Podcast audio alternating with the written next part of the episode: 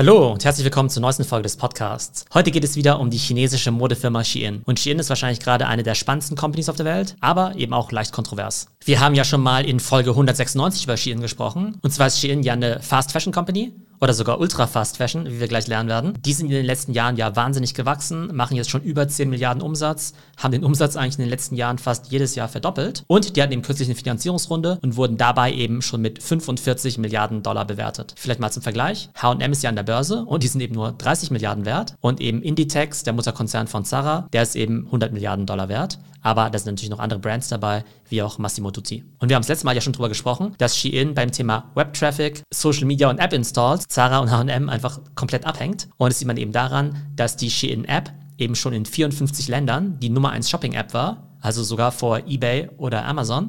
Und auch wenn man sich den Website-Traffic anguckt, dann sieht man einfach, dass Shein nochmal in einer ganz anderen Dimension spielt, als zum Beispiel sowas wie Zalando oder auch ASOS. Das letzte Mal haben wir uns ja eher auf die Marketing-Aspekte konzentriert. Also wir haben eben darüber gesprochen, dass Shein total dominiert, was das Thema TikTok angeht, Instagram, Influencer-Marketing, User-Generated Content. Und das Spannende ist eben, dass die bei TikTok mittlerweile schon 7 Milliarden Views haben auf das Hashtag Shein. Also einfach ein extrem beliebtes Hashtag. Und das ist eben deutlich mehr als ein Gucci und fast so viel wie Nike. Und was sie im Influencer-Marketing eben extrem clever machen, ist, dass sie eben nicht nur mit den ganz großen Top-Influencern zusammenarbeiten, sondern auch mit Zehntausenden von Micro- oder sogar Nano-Influencern. Und dadurch flutet Shein eben den gesamten Social-Media-Space mit User-Generated Content, mit Influencer-Content. Und in der Content-Bubble der Generation Z kann man also Shein kaum noch entgehen. Heute wollen wir uns aber eher auf den Produktionsaspekt von Shein konzentrieren. Und zwar kennen wir natürlich das Fast-Fashion-Segment mit Brands wie Zara oder H&M. Und die haben es ja vor 15, 20 Jahren ja revolutioniert, indem sie einfach in viel kürzeren Abständen neue Kollektionen rausgebracht haben,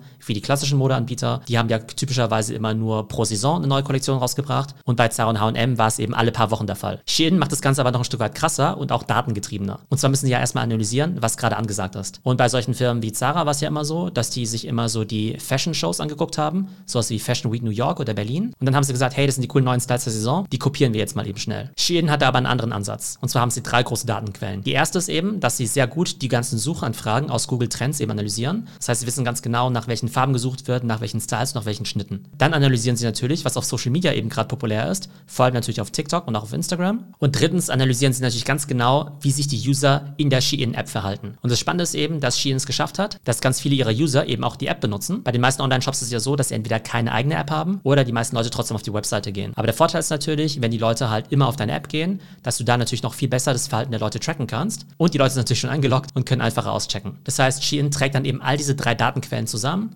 Google-Suchanfragen, Social-Media-Trends und das Verhalten der User auf der Plattform und weiß dann eben direkt, okay, diese Art von Leggings, Badeanzug, Bikini oder eben Kleid ist eben gerade aktuell. So, das ist jetzt natürlich toll, wenn wir wissen, was angesagt ist, aber wie schnell kann man das Ganze überhaupt in eine Produktion umsetzen? Denn es bringt mir ja nichts zu wissen, was gerade angesagt ist, wenn ich dann mehrere Wochen oder sogar Monate brauche, bis das Ganze dann eben auch im Laden ist. Und hier ist Shein einfach ultra effizient. Die arbeiten natürlich ganz eng mit ihren chinesischen Produzenten zusammen und so sind sie in der Lage, neue Kollektionen innerhalb von fünf Tagen zu launchen. Und das ist ein absoluter Rekord, weil selbst bei Firmen wie Zara, die ja eigentlich da der Vorreiter waren, dauert es dann eben doch mehrere Wochen. Und ihr wisst ja, wie schnell sich heutzutage diese ganzen Trends auf TikTok entwickeln. Und da kann es eben sein, dass etwas heute total angesagt ist, aber in vier Wochen schon wieder total out ist. Also möchte man natürlich dieses Zeitfenster genau erwischen. Und es geht natürlich nur dann, wenn man eben erkennt, was ist angesagt und dann aber auch das Ganze schnell produzieren kann. Und diese schnelle Produktionsgeschwindigkeit erlaubt es Shein eben nicht nur schneller neue Styles zu launchen, sondern auch eine viel höhere Anzahl an Styles zu launchen. Im Schnitt launcht Shein nämlich bis zu 300 Styles am Tag. Manchmal waren es sogar 2000 neue Styles und das pro Tag. Also einfach total crazy. Und die launchen die neuen Styles erstmal in ganz kleinen Mengen, manchmal sogar eben nur ein paar hundert. Und dann sehen sie aber in Echtzeit, wie das Ganze bei den Endkunden ankommt. Und es müssen gar nicht mal nur Verkaufsstatistiken sein, sondern vielleicht auch einfach, wie oft werden die Produkte in der App angeguckt, wie ist eben auch vielleicht die Click-Through-Rate auf der Produktübersichtsseite und wie verhalten sich die User auf der Produktdetailseite. Das heißt, Shein misst einfach mehrere Faktoren und eben nicht nur die bloßen Abverkaufszahlen, sondern eben auch das Userverhalten.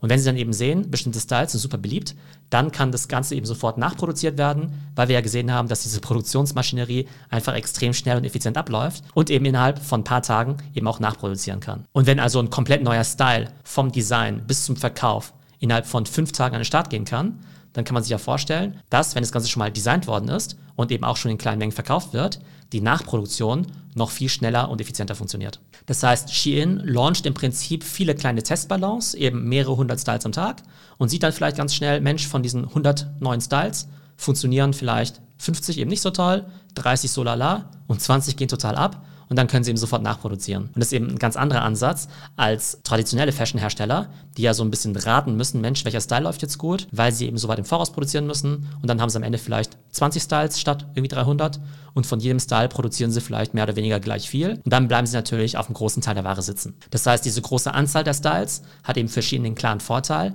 dass dadurch das Warenrisiko minimiert wird, also viele Styles, aber kleine Mengen. Und für den User hat das Ganze auch Vorteile. Shein wird nämlich von den jungen Usern, von der Generation Z, als deutlich modischer wahrgenommen, als zum Beispiel sowas wie Zara und H&M, weil die vielleicht eben nicht die aktuellen Trends kennen oder vielleicht auch bei den Farben und bei den Mustern eher auf Nummer sicher gehen, weil sie sagen, Mensch, wir produzieren es ja in so großen Mengen und wir wollen da kein Risiko eingehen. Und bei Schienen ist es eben so, dass sie natürlich A, die Trends kennen und B, dann auch sagen, hey, jetzt probieren wir einfach mal diesen gewagten Print aus.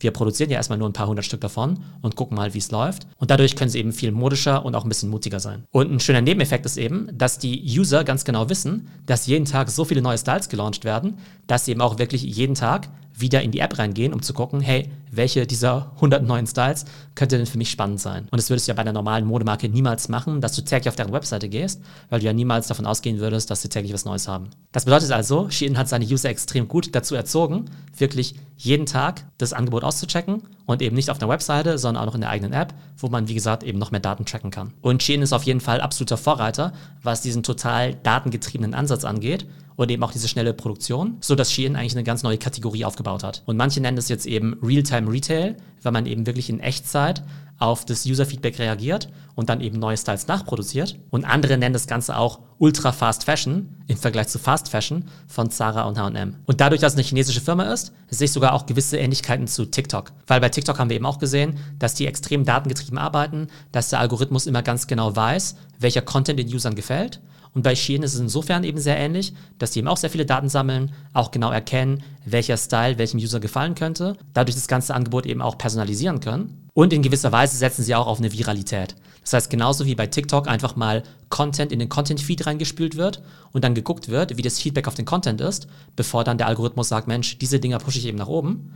Genauso schiebt quasi Shein ganz viele Produkte in die Pipeline rein, guckt einfach mal, wie das Feedback ist und sagt dann, okay, diese drei Styles, die gehen super, also gehe ich da jetzt all in und produziere ziemlich große Mengen. Und Shein ist eben so erfolgreich, dass es mittlerweile sogar schon Copycats davon gibt. Das heißt, es gibt jetzt eben ganz viele Companies, die in ihrem Pitch Deck sagen, hey, wir sind das Shein für XYZ. Und die Venture-Firma Andreessen Horowitz hat jetzt zum Beispiel vor kurzem ziemlich viel in eine chinesische Company namens Cider eben investiert, die eben sagen, wir haben eine ähnliche Strategie wie Shein, aber machen es Ganze hochwertiger und richten uns an etwas ältere Kunden. Also ich finde Shein business- und marketingseitig extrem spannend. Vielleicht noch ein kleiner Kritikpunkt. Insgesamt ist Fast Fashion natürlich nicht unbedingt das Beste für die Umwelt, also aus Sustainability-Gesichtspunkten wahrscheinlich eher fragwürdig. Wenn jetzt eben Shein eben noch mehr Styles produziert, noch schneller produziert, dann könnte es ja nahelegen, dass das dann vielleicht noch schlechter für die Umwelt ist als sowas wie Zara und H&M. Damit kenne ich mich ehrlich gesagt nicht aus. Also natürlich ist es immer noch Fast Fashion, also ist natürlich nicht gut für die Umwelt. Auf der anderen Seite könnte ich mir eben vorstellen, dass vielleicht Shein durch seine ganze Data Science, durch seine ganzen Modelle vielleicht sogar noch besser rausfinden kann, welche Styles eben gut laufen und dann vielleicht weniger Ladenhüter produziert, die am Ende dann irgendwie weggeworfen werden müssen. Das bedeutet, man kann diese ganzen Algorithmen und Daten natürlich auch dafür verwenden, eben wirklich ganz effizient zu produzieren, mit weniger Ausschuss, auch mit weniger Abschriften. Aber natürlich laden die vielen neuen Styles den User dazu ein, eben viele Sachen zu kaufen, dann vielleicht auch wieder wegzuwerfen um sich dann wieder neue Sachen zu kaufen. Das heißt, da würde ich mir natürlich wünschen, dass Firmen wie Shein oder die ganzen Copycats, die jetzt kommen, eben diese ganzen Daten und Technologien auch benutzen, um da ein bisschen nachhaltiger zu arbeiten. Insgesamt kann ich mir aber vorstellen, dass Shein den Modemarkt total revolutionieren wird, ähnlich wie eben Zara vor 10, 20 Jahren und eben nicht nur produktionsseitig, sondern auch im Bereich Marketing. Und deshalb können sich eigentlich alle Fashion-Brands oder auch Brands im Allgemeinen ziemlich viel von Shein abschauen. Also außer natürlich das Sustainability. Aber wir sehen wieder, China ist mal wieder ganz weit vorne nicht nur bei Mobile Payment, Mobile Commerce oder Social Media, sondern jetzt sogar bei Fashion. Wenn ihr mehr über China und Social Commerce lernen wollt, dann geht einfach auf meine Webseite www.trends.fm und dort findet ihr weitere Folgen zu dem Thema. Und wie immer würde ich mich natürlich total freuen, wenn ihr den Podcast an eure Freunde weiterempfehlt und bei Apple Podcast mit 5 Sternen bewertet. Und abonniert auch den YouTube-Channel und folgt mir auf LinkedIn, Instagram und TikTok, denn dort veröffentliche ich seit einiger Zeit wieder neue TikTok-Style-Videos. Also schaut einfach mal rein. Ich hoffe, es geht euch gut und bis bald. Ciao.